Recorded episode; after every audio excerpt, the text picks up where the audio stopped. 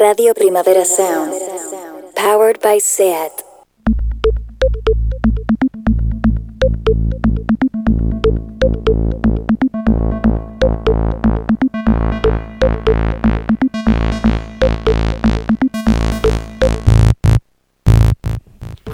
Esta canción que abre cada Queer Up Your Life no es una sintonía creada expresamente para este programa.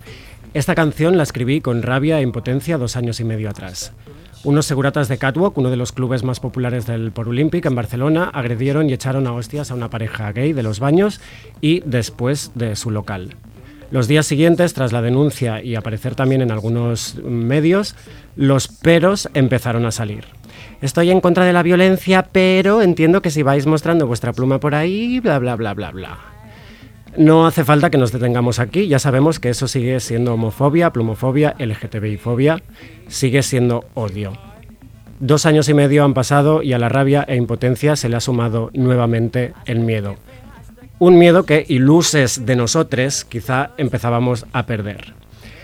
El 29 de mayo de este mismo año se registraron hasta tres agresiones, agresiones homófobas solamente en Barcelona. No dábamos crédito.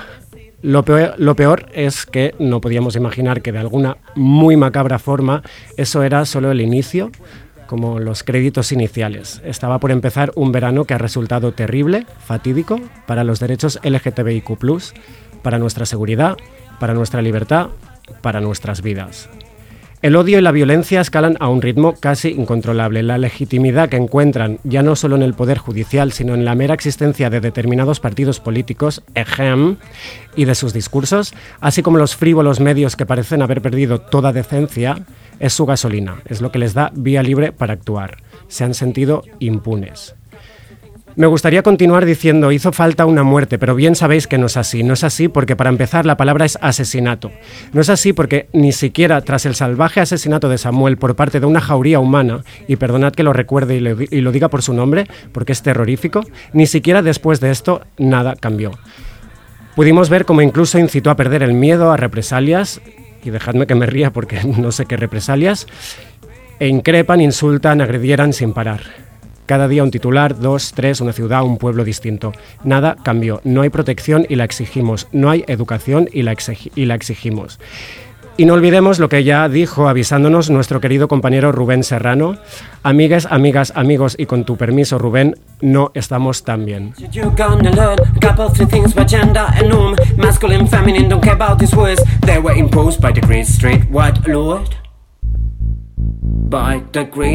White lord.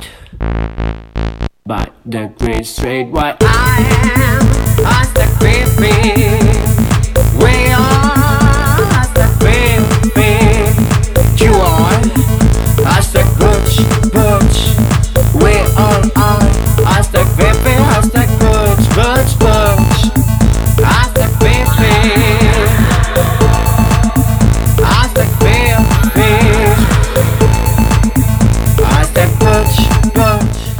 Bueno, después de esto ya no sé cómo daros la bienvenida, lo voy a intentar, como siempre. Eh, al menos os he dejado escuchar el final de la canción, que mm, siempre escuchamos los primeros 15 segundos.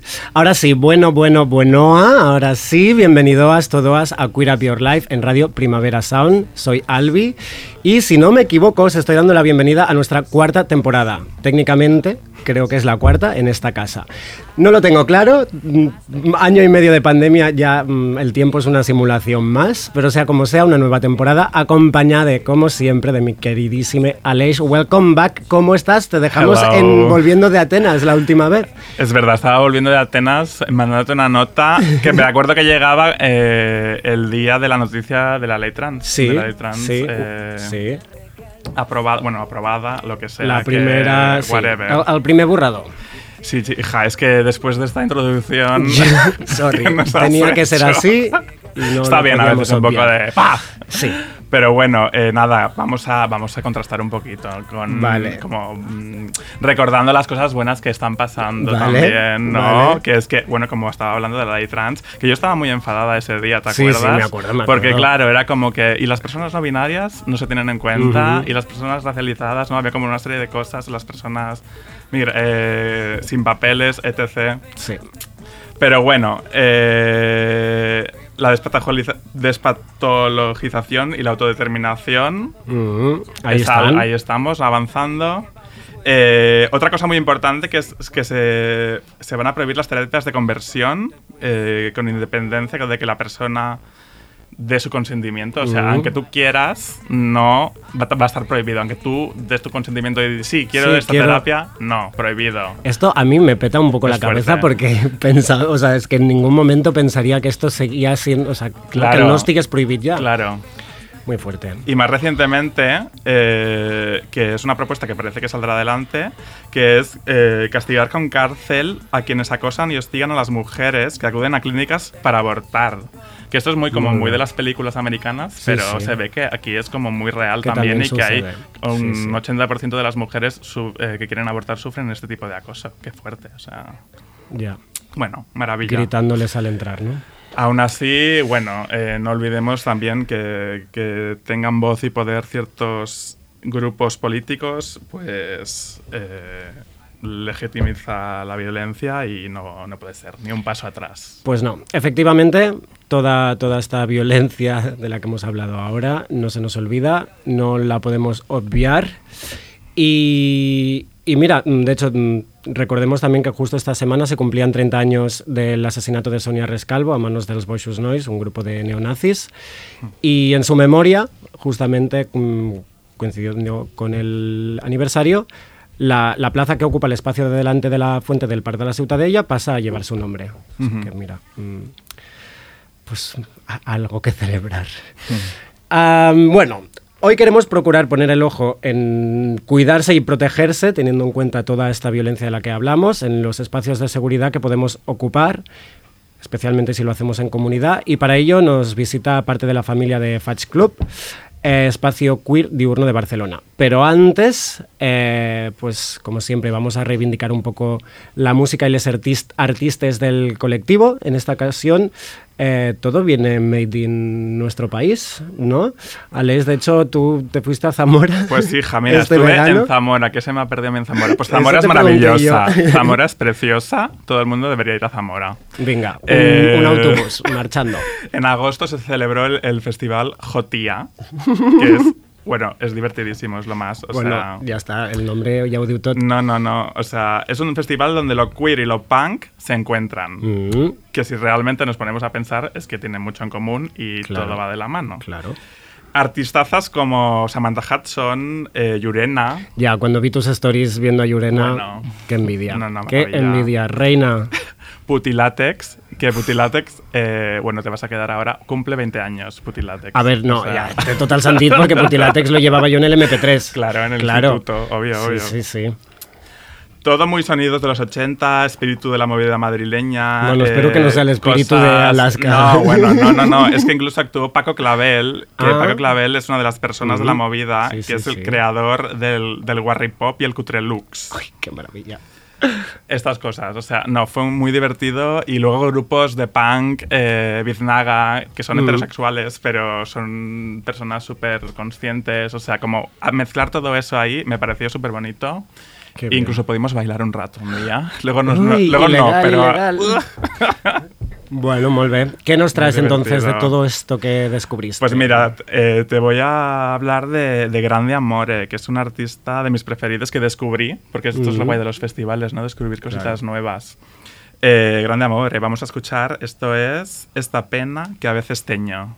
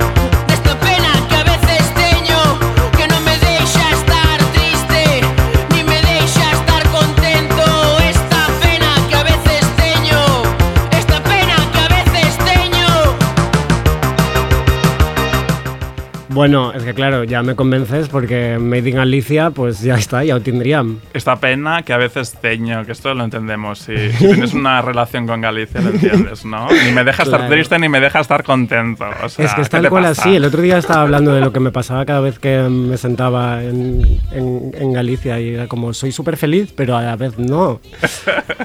Hay allí un Ahí corazoncito está. roto, un- una mica de melancolía. bueno, pues vamos a seguir con boyerismo ilustradísimo.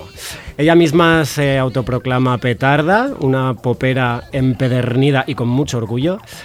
La encontraremos en cualquier sitio, es que en todos los sitios a los que vayas, ahí está. Estoy hablando de Rocío Saiz, que acaba de poner fecha finalmente al lanzamiento de su primer trabajo en solitario.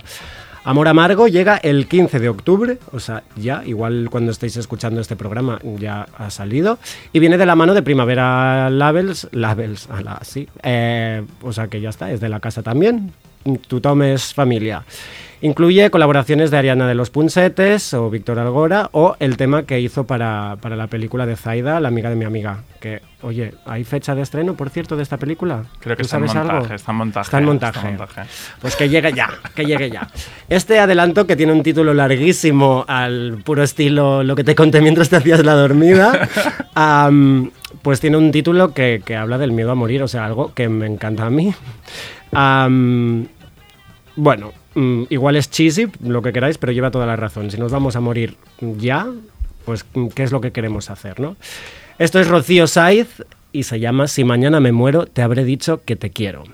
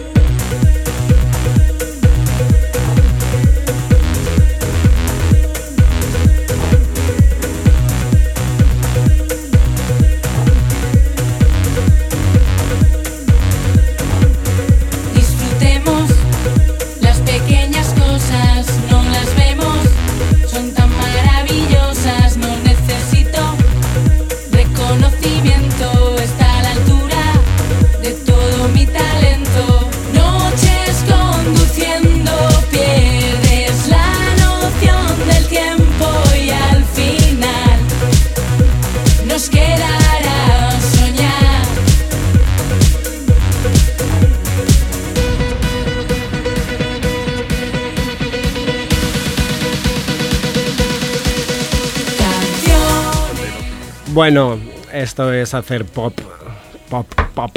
Y cuando haces pop ya no hay stop. Seguimos con talento nacional.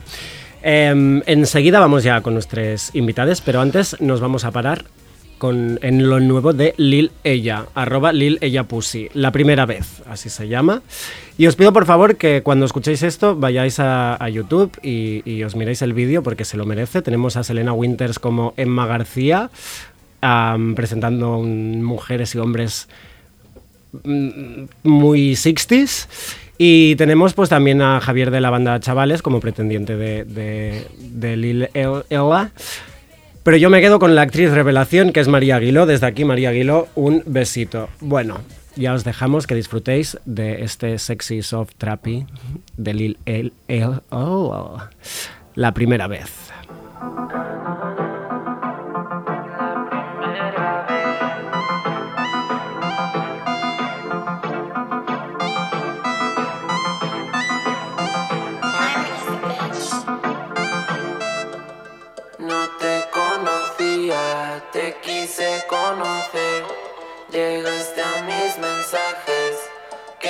¿Qué me vas a hacer? Tienes que tener mucho cuidado, es la primera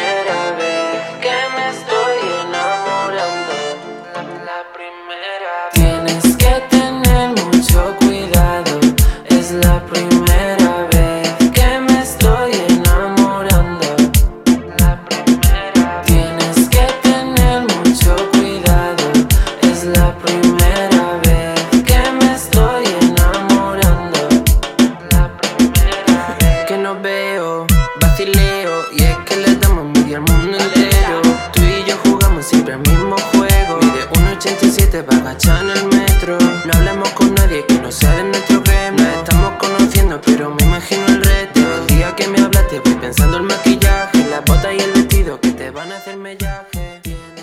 Estás, escuchando, Radio Primavera Sound. RPS. Channel bitch, have you heard about them? You best to know what this is about. Um, yeah. You don't think I can be president, cause I'm a queer woman and an immigrant. Thank you for breathing on my soil. Fuck you and your fascist turmoil. I'm Big Daddy, I'm a huge baby. Yeah, fuck beams like a born poppin'. I can speak in tongues, I speak the tongues many. I'ma take your tongue and reinvent this story. Estamos escuchando a Xeno Beach, proyecto musical de Diana, a quien justo hace un año conocí junto a una de nuestras invitadas, Ashley, ahora te saludaremos, y me hablaron de la creación de Fudge, del Fudge, del Fudge Club. Bueno, yo no, yo no dejo de decir Fudge todo el rato, me encanta decir Fudge, lo siento. Ah, como os decíamos al principio, es un espacio queer diurno en Barcelona que hace pocos días justo celebraba ya su primer añito de vida. ¡Felicitats! Un año que, que de unido, que telita. De, de todo esto hablaremos ahora, pero antes, pues vamos a recibir a nuestras dos invitades. En representación de Fudge tenemos hoy a Ashley. Hola, ¿qué tal? ¿Qué tal? ¿Cómo estás? Nos hace muchísima ilusión escuchar a Diana en estas ondas. Es súper emocionante. ¡Qué bien! Y tam- también tenemos a Farouk. How are you? So good. I'm proud to be at Primavera Sound. Welcome, bienvenides. Bueno, vamos ahora sí, eh, vamos a explicar qué es mm, Fudge y sobre todo de dónde nace, cuál era la necesidad eh, que, que sentisteis para crear un espacio así. So you want to go with what's fudge? Because I always make it up again, so it's super inconsistent when I say. You wanna tell us?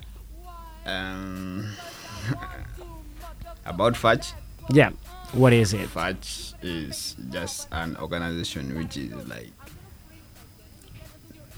welcomes everybody in any kind, Mhm. whether you from which where from which country or they're just organization which can welcome and help in any kind you need.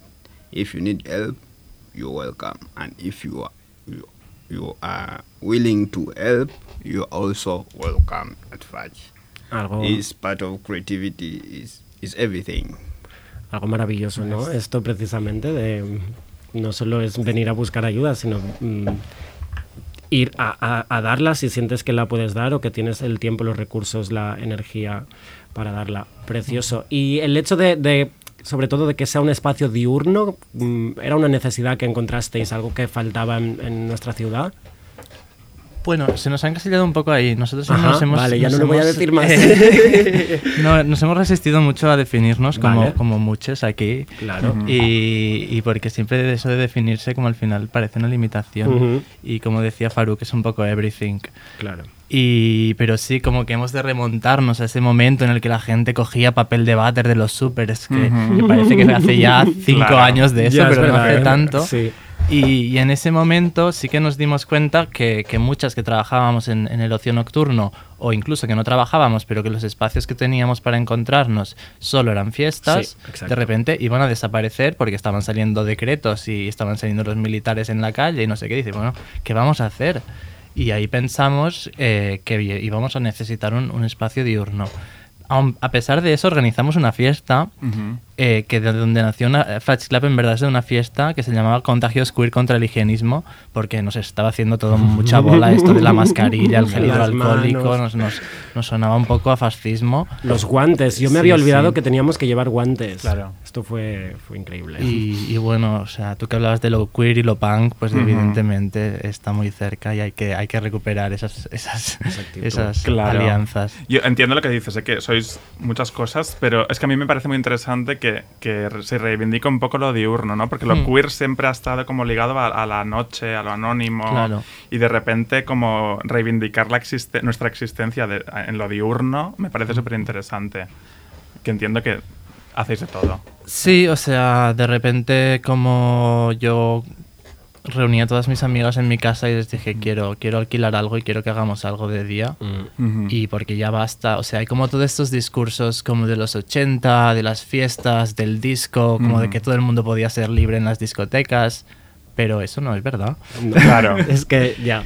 Y, y entonces creíamos que teníamos que, que refundar un poco el club y pensarlo desde otro sitio, ¿no? Sobre todo poniendo en el centro todas las identidades femeninas, disidentes, racializadas, que son igual las que en el club tampoco están tan, tan en el centro, ¿no? Ujú. Claro.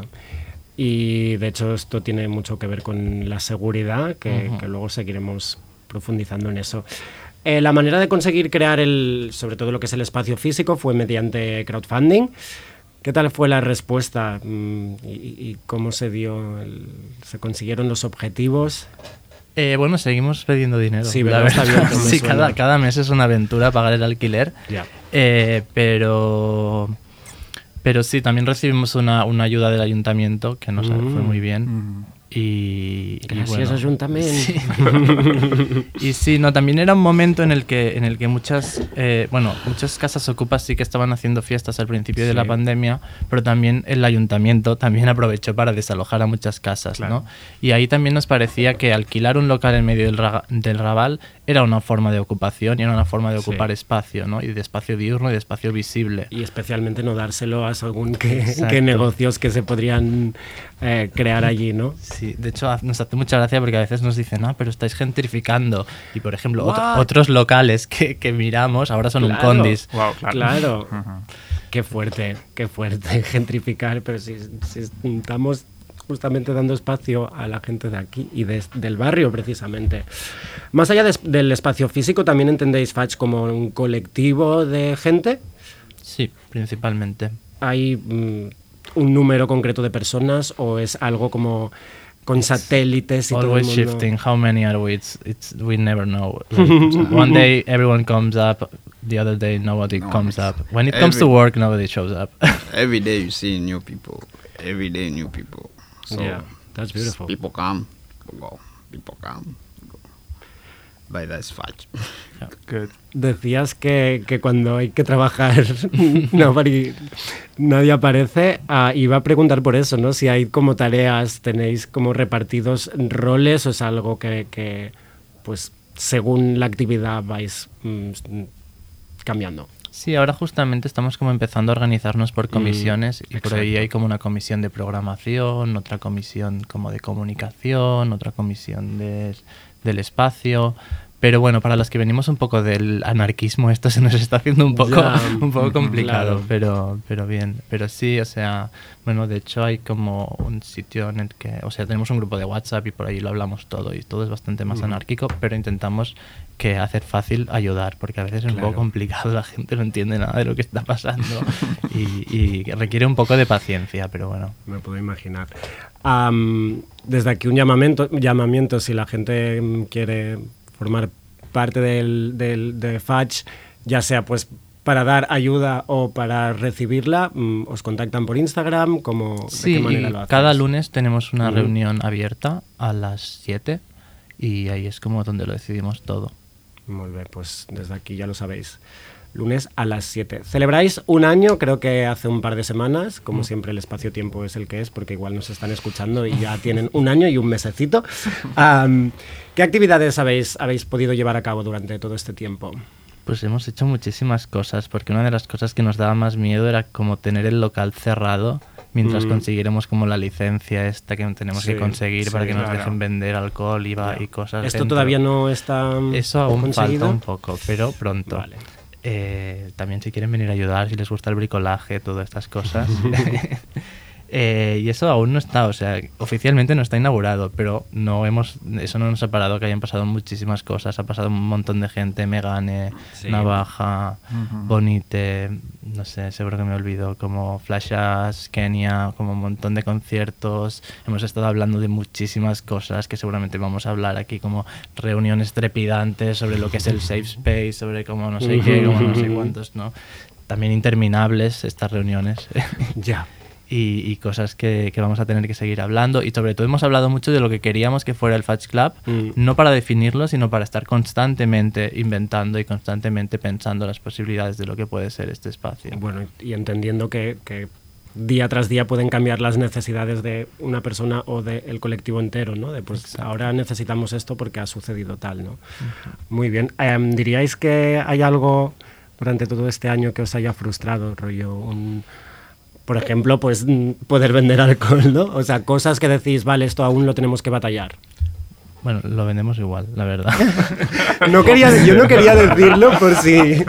Pero bueno. Eh, no, a ver, sí que, nadie de aquí que nos esté escuchando llame a la policía ni al ayuntamiento.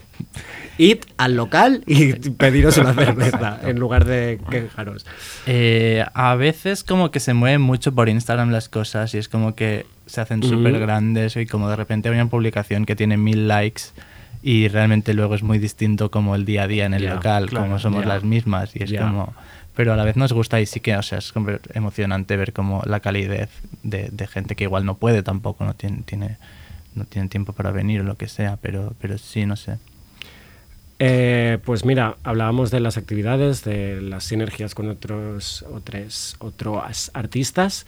Vamos a escuchar a Moreira en una canción que se llama Closer, pero yo no, no conocía a esta persona. Si nos, la ¿no? introducidla, dar la entrada a, a su canción. Pues Moreira y no sé si es R Besada o R como es transatlántico esto, supongo que son las dos. Eh, es una compañera que, que ha estado trabajando eh, y colaborando con el espacio y que es madre y que recibe toda la violencia vicaria y toda la violencia de los servicios sociales y toda esta mierda por, por ser madre migrante y pobre. Y aún así tiene tiempo de hacer es que ahora me está alucinando canciones y- y un pedazo de y- canción Y esta porque a mí me- maravilla que me- acaba de sacar sí. ha salido hace una semana y nos hace muchísima ilusión. Jo, pues espero que la escuchen ahora con, aún con más atención y poniéndole todo el amor. Esto se llama Closer.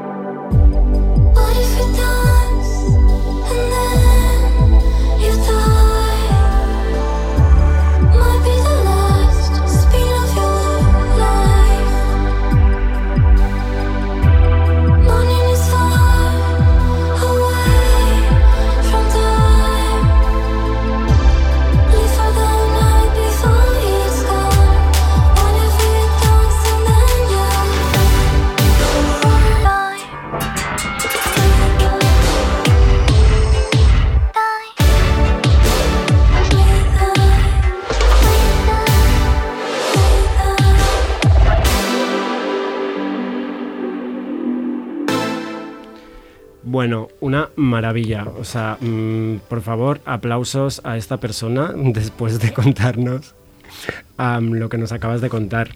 Bueno, ahora sí. ya hemos mm, mencionado antes lo de los espacios seguros. Vayamos a abrir este melonazo. ¿sí?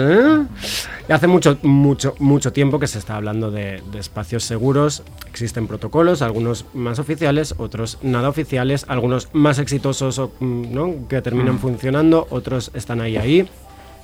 Antes que nada, para Fatch, que es fundamental en un espacio para considerarlo seguro. Esta es una conversación que tenemos súper abierta y súper poco cerrada. Y a la vez es como la conversación que más veces tenemos. Eh, mm, de entrada, un espacio seguro como que me parece como que habla de bastante de una fragilidad un poco mm, que atribuiría la blanquitud, ¿no? O sea, no sé, como desde, desde un, un otro contexto como, como el que vienes tú, Faruk, no sé si tiene mucho sentido hablar de espacios seguros, ¿no? Eh, mm, sí pienso como que, o sea, se me hace un poco policial también pensar en un espacio donde no pueda haber ninguna agresión y donde eso no va a suceder y donde todo el mundo se supone que está súper deconstruido y es súper no racista porque no hemos ido a escuelas que eran racistas y no partimos de instituciones que eran racistas, ¿no? A mí me parece un espacio más seguro, un espacio donde asumamos que todo eso existe y estamos atravesadas por todo eso y donde nos podamos equivocar. Y me parece que ha habido momentos en el que por querer hacer el espacio muy seguro, eh, no permitíamos como la gente equivocarse, ¿no? Y, Ya, y a mí un espacio seguro me parece que es un espacio donde la gente tiene que poderse equivocar. Y tener herramientas y poder hablar entre todas cuando alguien se equivoca para que esa equivocación pueda ser reparada. Y Ya, es que claro, al final, ¿no? ¿Cómo, cómo aprendes o cómo sabrás cómo reaccionar si la evitas a toda costa? Ujú. Este puntazo. Claro, y a mí me parece que como que nos viene un poco colonizando una, una cultura que viene mucho de internet, ¿no? Que viene mucho de Estados Unidos, Ujú. de este moral Ujú. woke, de, oye, esta palabra, Sí. no sé qué, si Sí. dices esta palabra mueren no sé cuántos gatitos Sí. en la Antártica, y es como, bueno...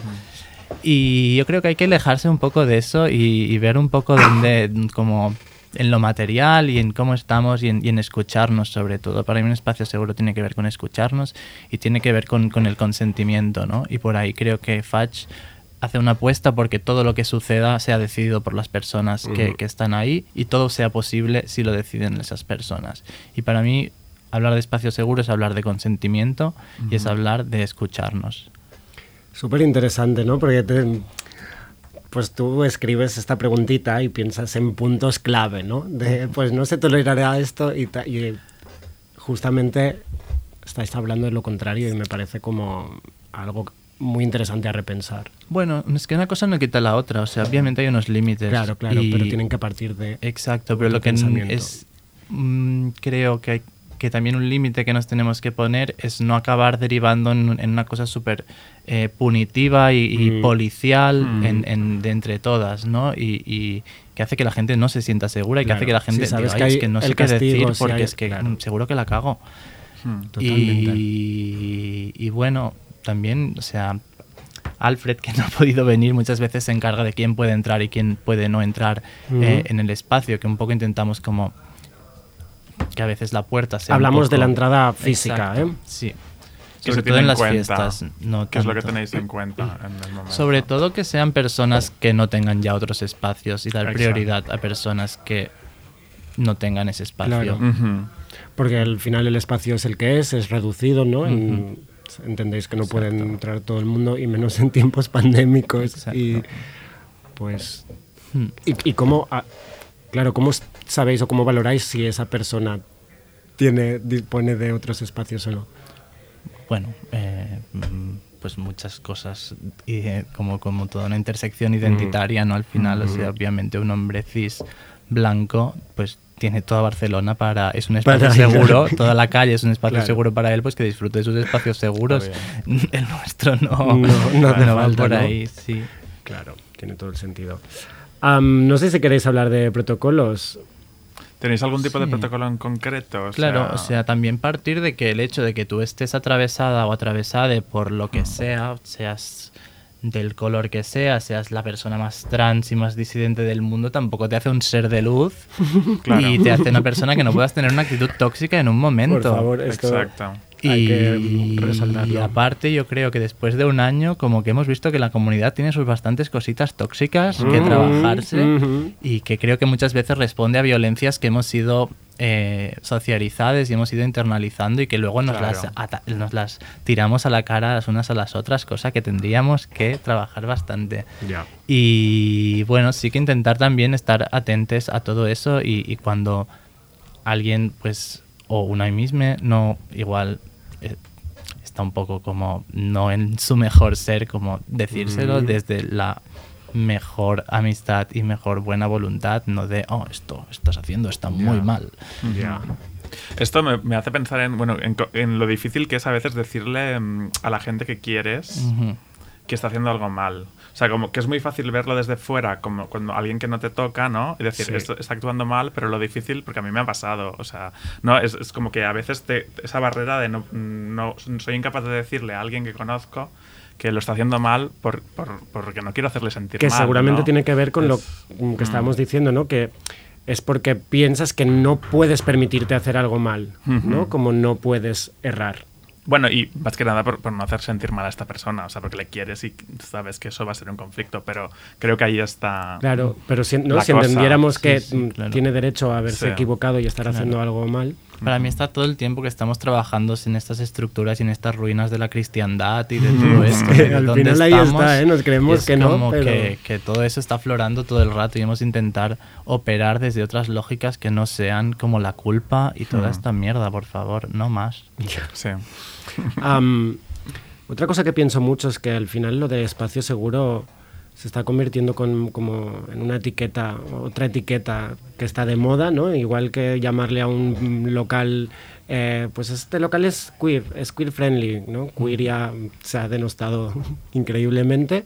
¿Sentís que está sucediendo? Que es que incluso los espacios de ocio para ganar dinero eh, les interesa decir, sí, esto es un espacio seguro sin plantearse qué significa eso. Totalmente, o sea, Serena Jara, que es una DJ de Nueva York eh, y es trans, eh, siempre dice que cuando se encuentra el cartel en una venue, de en esta venue no se aceptan actitudes no sé qué, no sé cuántos, ya sabe lo que se va a encontrar, ¿no? Claro. Y, y- Ostras, tendremos que vigilar ahora con, con el sarao de drag qué hacemos con, con el protocolo, si lo colgamos o no.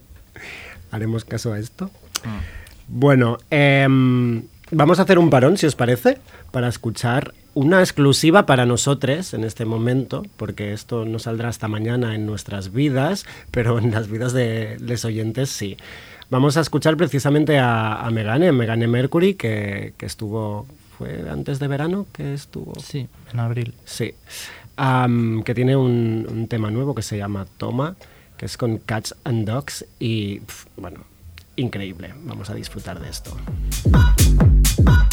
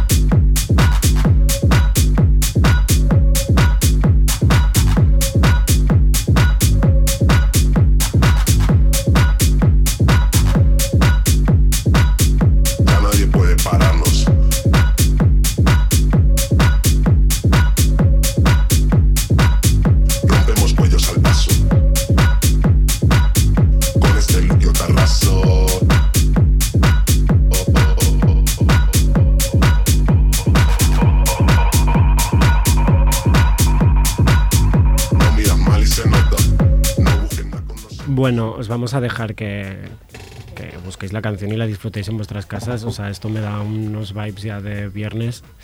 Am, ¿Querías añadir, Ashley? Sí, no, que, o sea, esto que decías, ¿no? Que todo el mundo ahora se presenta como espacio seguro, como espacio queer, y para mí habla mucho de, de lo muy conservador que es el, momento en el que estamos viviendo, y cómo todo lo queer y todas las identidades sirven un poco como para maquillar esto, que no parezca que este gobierno es el más conservador de la historia, no el más progresista de la historia, y, y que, y que ahí están como todas las marcas queriendo hacer todo el washing sí. posible, ¿no? Y que, que Megane me parece que lleva esto con mucha cintura, ¿no? De cómo aprovecharnos de este momento y de no ceder esos espacios y reclamar esos espacios de las colaboraciones y de tal, pero para usarlos políticamente. Pero evidentemente aquí todo el mundo eh, está, o sea, todo el mundo quiere la etiqueta de queer, pero en el fondo estamos viviendo un momento súper conservador. Totalmente. Un buen apunte y, un, y un- ya de paso una, hosti- una hostita al gobierno, ¿no? ya, nos- ya- ya les va bien. Bueno, eh, justo, justo este verano, en julio, organizasteis... ¿Llegó a suceder? Sí. Vale, es que tenía, tenía las dudas. Bueno, yo es que fueron unos días de mm, encerrarme en casa, sinceramente, fue así. Eh, pero es esto, a principios de julio, justo tras las primeras manifestaciones por el asesinato de, de Samuel, organizasteis un encuentro como para compartir pues cómo se sentía cada uno mm, tras esos días revoltosos, eh, quizá buscar o, o darse herramientas, cuidados. ¿Cómo, cómo salió? ¿Qué, qué salió de allí? Pues hablamos un poco de, de muchas cosas, porque están pasando muchas cosas y tú las, Todo ap- el rato. las apuntabas en la editorial, ¿no? Para mí, eh, evidentemente hay unos discursos de odio que, que están gozando de total impunidad Mm. y, y se están trasladando a las calles. A la vez, quiero pensar que, que como sociedad estamos más sensibilizadas y que realmente todas las agresiones que se están denunciando es porque estamos tomando conciencia Mm. y porque estamos decidiendo que no las vamos a tolerar más. Y a la vez, eh, bueno, también el hecho de que, de que, de que este, esta persona, al final blanca, en Galicia, ¿no? Eh, deviniera esta suerte de George Floyd, de los derechos ya. eh. Homosexuales en España, ¿no? Para mí habla de muchísimas cosas que, que tienen que ver con este país que realmente ha hecho una, una, una, una, una propuesta y una, y una estrategia por abanderarse de lo, de lo homonormativo, yo diría, ¿no? De querer eh, montar el circuit y poner Madrid como una de las capitales y, y de repente despolitizando muchas luchas ¿no? en eso y, y realmente España se vende como un país donde dos chicos pueden ir de la mano felizmente por el barrio de Chueca y no le pasa nada, aunque igual esos dos chicos miran fatal a la transexual o al no binario Ujú, con el claro. pelo eh, verde que se cruzan, ¿no? Y, y de repente para mí ese, ese asesinato eh, va a politizar muchos cuerpos que se habían despolitizado, ¿no? Y de repente va a haber esta especie de, uy, ¿qué está pasando, no? Pero si, si estábamos tan, tan a gustito aquí con nuestro matrimonio homosexual, con, con los ministros del PP casándose casi por la iglesia, ¿no? Y, y entonces eso va a resquebrajar un poco todo este, toda esta política que, que España, el reino de España, venía haciendo desde finales de los 2000, ¿no? Y, y claro, o sea, súper bien, ¿no? Que salgamos a las calles, súper bien que, que estos cuerpos se politicen y de repente se encuentren que su identidad igual es más problemática y más, y más pensaban. política de lo que se pensaban, pero también ver, ¿no? Como, como que otros cuerpos no estamos saliendo a la calle, ¿no? Y me parece que ahí, eh, bueno, o sea, al final estas agresiones son constantes, ¿no? O sea, hoy hace seis años que, que mataron a Juan Andrés Benítez en el Raval, ¿no? O sea, tampoco es una novedad. Ya. Y, y sí que nos parecía que, que podía y podíamos empezar un, un movimiento también, porque creo que mucha gente en el mundo nos estaba mirando y Sí. por eso eh, llamamos a esa charla o ese encuentro Spainwall, un poco con la esperanza de, de- de que realmente eh, esto haya servido de algo, ¿no? Y de realmente empezar a salir a la calle y empezar a, a hacer una revuelta que, que ya está empezada, porque nuestras hermanas la empezaron en Claro. Nueva York. El tema está que alguien en algún momento la paró Claro. y, y la despolitizó y consiguió que el Pride o el orgullo eh, se eliminaran todos los cuerpos disidentes y racializados y fuera todo músculo y blanquitud, ¿no? Y y yo creo que tenemos el deber histórico de recuperar esos inicios de, de- del Pride. Y, y a la vez eh, tenemos también el deber de saber que podemos manifestarnos y podemos hacer cosas que, por ejemplo, en Uganda, me imagino, son, son, son imposibles, ¿no? Como salir a la calle a defender los, los derechos de, de los homosexuales, ¿no? So you've been coming to the to the different demonstrations that were this this Sí, sí, sí. this summer. Um, since I joined, I joined Fudge. Fudge has changed my life from where I was. It was very tough. So I joined Fudge, and Fudge was open. Like demonstration was like open. You can go demonstrate whatever, and I just feel happy and feel comfortable with with the way they do things.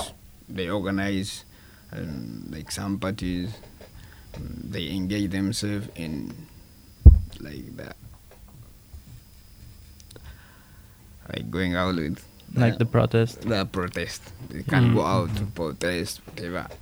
They can't do anything, and I'm proud of it. I'm proud of Fudge because with Fudge, Well, it's, even not, um, it's yeah. not only Fudge organizing that; it's many many people. Yeah, then uh, Fudge is, is the organization. It is a united. It is Yeah. a united of people. So when I talk about Fudge, I talk about all the people in Fudge. Okay. Yeah, but I remember we often joke because you were telling us, "Oh, guys, you are so free. You can have demonstrations." And I was like, "Well, that's that's Yeah. real, but we are not so free." But I mean, yeah, At least we are free to Yeah. go Yeah, and, least- and make some demonstrations. Yeah, at least this side is free. Yeah. Uh, than the other side I was because the other side it's it's very very worse. You can't even even you can't speak on the radio.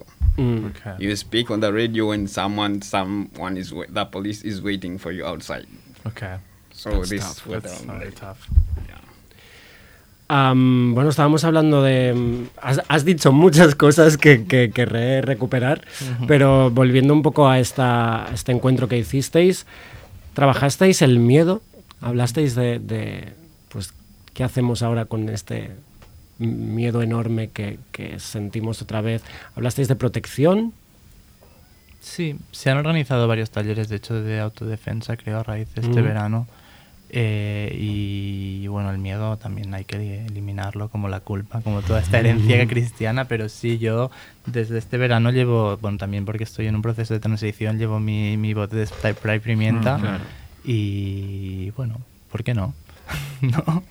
Sí, no es verdad que en las redes no empezaron a pues la gente a compartir dónde puedes comprar sprays y todas estas cosas que que es muy desgraciado tener que, que recurrir a ello, pero mm, es un poco lo que estás diciendo, ¿no? Un golpe de realidad. de- Sí, también creo que las redes nos juegan un poco a Bueno, veces un poco claro. de efecto burbuja de que de repente Mm. parece que tal y yo creo que también está bien relativizar y bien que están pasando muchas cosas y, y- o sea, no sé si, si es más seguro o menos salir a Ya. la calle ahora mismo. Ya, pero es verdad que mm, yo he sentido que mi madre después de 10 años vuelve a, a preocuparse cuando salgo de, de casa, ¿no? Cuando mm, llevo según qué, qué look encima.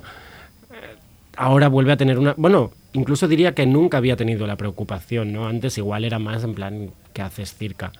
Y ahora es una preocupación de... mm, ¿Seguro que irás por toda Barcelona así? O igual te llevas una mochila y esto es fuerte que, que, que tenga... Bueno, que eso, ver a tu madre sufrir ahora.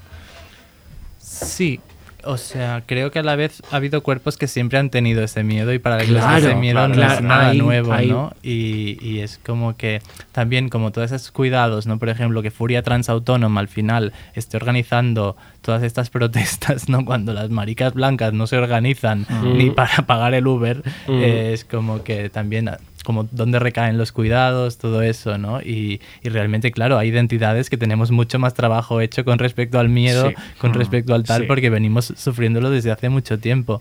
Y, y bueno, felices de compartirlo, Claro. pero y, y infelices de, de bienvenir a- a- al miedo un poco a todos, pero ahí también nos hace estar un poco todas más juntas y más en una, que creo que está bien. Por ahí quería ir y era una cosa que, que había escrito para la editorial, pero he pensado, vamos a hablarlo después, que es am, justamente durante, durante las manifestaciones y, los movimientos a raíz del asesinato de Samuel, en las redes se denunciaba mucho, se señalaba a las aliadas cis hetero por eh, no como pidiendo que, que- apoyaran y, diciéndoles el poder que tenían por eh, pues pues porque al final tienen un contacto con el macho etcétera no pero claro yo le daba vueltas y es como ostras y, y nosotros mismos desde el colectivo estamos apoyando a otros colectivos que en principio tendríamos que ir juntas de la mano. Lo estamos haciendo y es lo que estás diciendo ahora, ¿no? Es como, no, ahora nos hemos sentido en peligro y de repente, eh, pues lo que decías, con nuestra blanquitud em, nos quejamos y señalamos a otra gente para que nos ayude y nos apoye, pero lo estamos haciendo cuando, cuando tendríamos que hacerlo. O sea, yo sí que recuerdo como hace 10, 20 años salir siempre a la calle cuando había un asesinato machista. Y, Y cómo se ha ido perdiendo, ¿no? Aparte de eso, ¿no? Pero, pero que yo sí que estaba ahí y sí que encuentro que para mí faltaban muchas feministas en, en los, en, en las protestas de, de este verano. Claro. Y también, o sea, como este, este, este fin de semana fue que salió el vídeo este de la estación de Sans, no Sí, sé si lo habéis visto, sí. y éramos, éramos cuatro gatos, ¿no? También es como, obviamente, depende del sujeto y del cuerpo atacado, la gente eh, se, se, se activa la, la, la, la empatía o no, ¿no? Y eso da un poco de miedo a veces. Sí, y, y- y está bien si, si te das cuenta de la hipocresía y dices, vale, un momento, porque ahora me estoy preocupando y- y hasta ahora no lo hacía, pues lo que dices, cuando cada día hay una manifestación por mm, agresiones a otros colectivos, a, a mujeres, a personas migradas, etcétera, etcétera, etcétera, ¿no?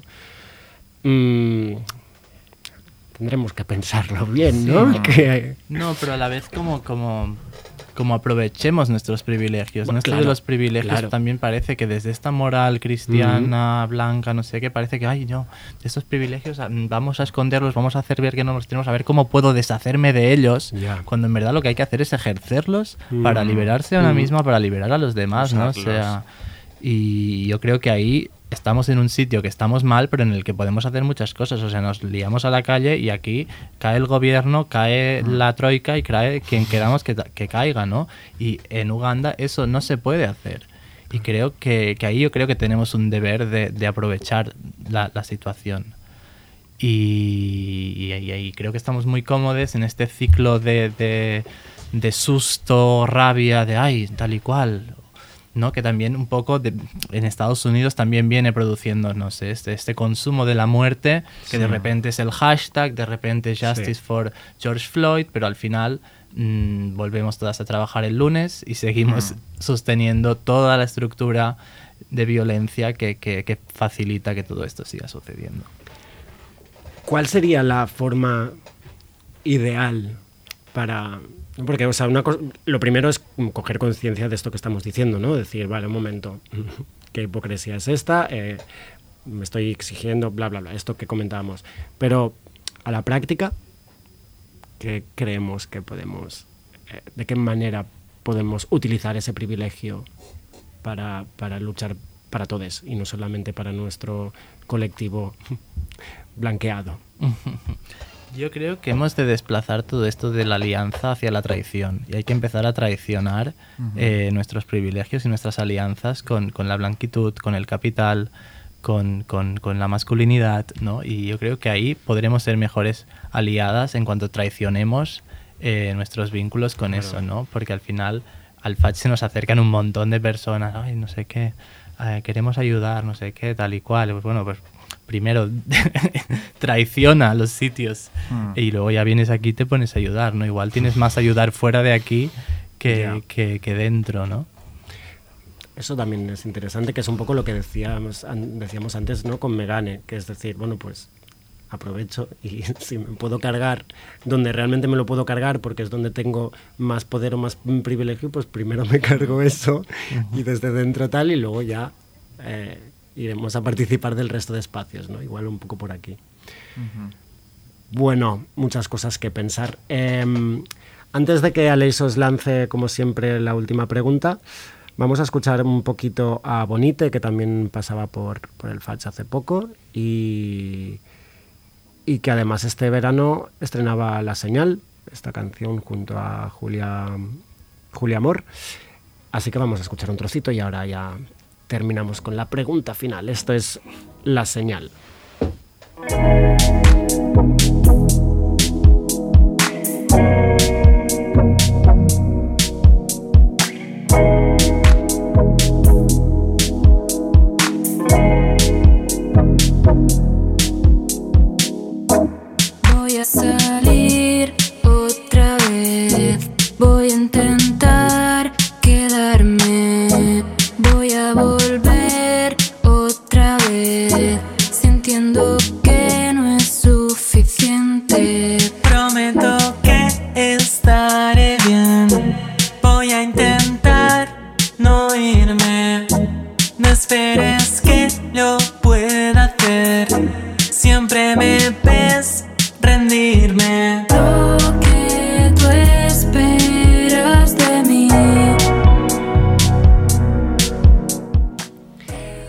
Bueno, antes eh, de lanzar la pregunta final, eh, actividades, proyectos, expos próximas o que estén sucediendo ahora ah, en el Fatch. Se vienen muchas sorpresitas y no, bueno, eh, seguramente van a pasar cosas en Madrid, van a pasar cosas en Berlín también Ah. igual, o sea que vamos a acabar el año viajando. Esto en Wow. primicia para, para Queer Up Your Life. That's hot. Qué, guay, qué guay, qué guay, qué guay. Muy bien. Eh, ahora mismo hay una expo. Sí, de Anto, eh, Gender Euphoria, que son unos cuadros preciosos y que invitamos a todo el mundo a venir al Fatch a verlos. No los vamos a colgar en Instagram. Tenéis que venir. Claro, claro. Am, aparte de los lunes a las 7 que hacéis los encuentros, eh, ¿en qué horarios, qué días, cuándo puede la gente acercarse y pues Estamos abiertos disfrutar de la 11 de la mañana a 7 ahora mismo, porque es lo que nos da la vida para... Sí, de martes a sábado. Y Muy bien. tenemos diversas actividades, van a empezar a hacer un taller de drag king los Sí, miércoles. me lo han contado. Sí. y también hacemos meditación, tenemos que recuperar esto de las terapias de grupo autogestionadas, tenemos muchísimo trabajo. Muy bien. Bueno, a la gente arroba Fudge Club, Fudge Club, tal como lo digo yo, porque así lo leo. Tenéis un crowdfunding, ¿no? Vamos a Sí. dejar el, El link, link, sí, en sí. la descripción para que la gente pueda acceder. Bueno, es más, ahora podemos eh, poner links en los stories, es algo que necesitábamos, gracias, porque si no todo el rato dices link en la bio, link en la bio, Ya. y la gente, mm, pues mi tía no sabía que era la- el link en la bio, que era qué idioma era ese. Así que podremos además eh, compartirlo en, en los stories de nuestro programa y en los, los nuestros personales. Ahora sí, Aleix, lánzanos la pregunta. Yo tengo dos preguntas realmente. Eh, ¿De dónde sale, o sea, el significado de fudge, de fudge? Esto no, no, no lo- no os lo hemos preguntado. Femi, ah, Femi Badge, ¿no? Todo junto. Vale, vale. Ah. ¿Pero esto es algo que habéis creado vosotros? eh, No, o esto es un, es meme término? muy divertido Ajá. que es como todo el espectro y entonces se, se puso de moda durante un tiempo como poner Ah. distintos personajes, ponte por ejemplo todos los personajes de, de ¿cómo se llama esto? De Juego de Tronos, pues de los más Sí. fem a los más batch y cómo clasificarlos. Ah, vale, me encanta, ok. Muy bien. Aleix, la pregunta. ¿Qué es ser queer para, para vosotros? Um, me, I'm proud of who I am. Mhm. Mm. The more people, the more people hate me, is the more I believe in myself because this Wow. is how I grow. I can't change myself to another person. Mhm. So I'm really proud being a gay. So, and I came to Spain. I found the, the most powerful people who can say that Farouk, you know, you're not alone. We are the same. So Mm. it gives me strength. Um, I'm proud. Qué bonito. Ashley. Pues para mí ser queer es vincularme con todas esas identidades que aún están por inventarse y por las que no les han dejado existir y para mí va mucho más allá de, de lo LGTBQYZ plus, eh, o sea, para mí tiene que ver con la diversidad, con la neurodivergencia, con la, mm, los cuerpos monstruosos, con, con lo no humano, con, con todo lo que no nos han dejado ser. Sin duda, mm, nos queda trabajito que hacer en, en cuanto a seguridad, en cuanto a todas estas cositas que hemos hablado, pero ha sido un placer teneros, muchas gracias. Nos vamos a despedir corriendo porque Andrei me estaba ya diciendo, bueno, os he dado un ratito de margen, pero muy poco. Am, antes que nada, un poco de autobombo, ¿vale? El sábado 16, si estáis escuchando esto después del 16, pues ya mm, podéis colgar el programa. Sábado 16 hacemos concierto en Popla Español, se celebran 10 años de la Casa de la Pradera, uno de los bares que mejor nos ha acogido estos años. Estaré actuando junto a Eurípides y las Mari Carmen, que les amamos, y estará también eh, poniéndonos musiquita Adric con su DJ set. Y ya está, nos despedimos. Esto es Planning to Rock, que fue un descubrimiento, un pedazo de concierto en la Merced, con esta canción que, mira, no tengo aquí apuntado cómo se llama, Girl, You've Got My Heart. Sí, mira, Ok. bueno, no para de repetirlo, la estoy oyendo de, de- de fondo. Eh, muchas gracias, Ashley, Farouk, muchas gracias, Aleix, y al resto eh, nos oímos en un mes. Esto es Planning to Rock, yo soy Albi y esto es Queer Up Your Life.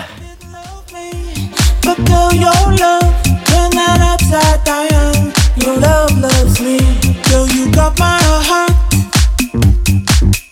Girl, you got my heart.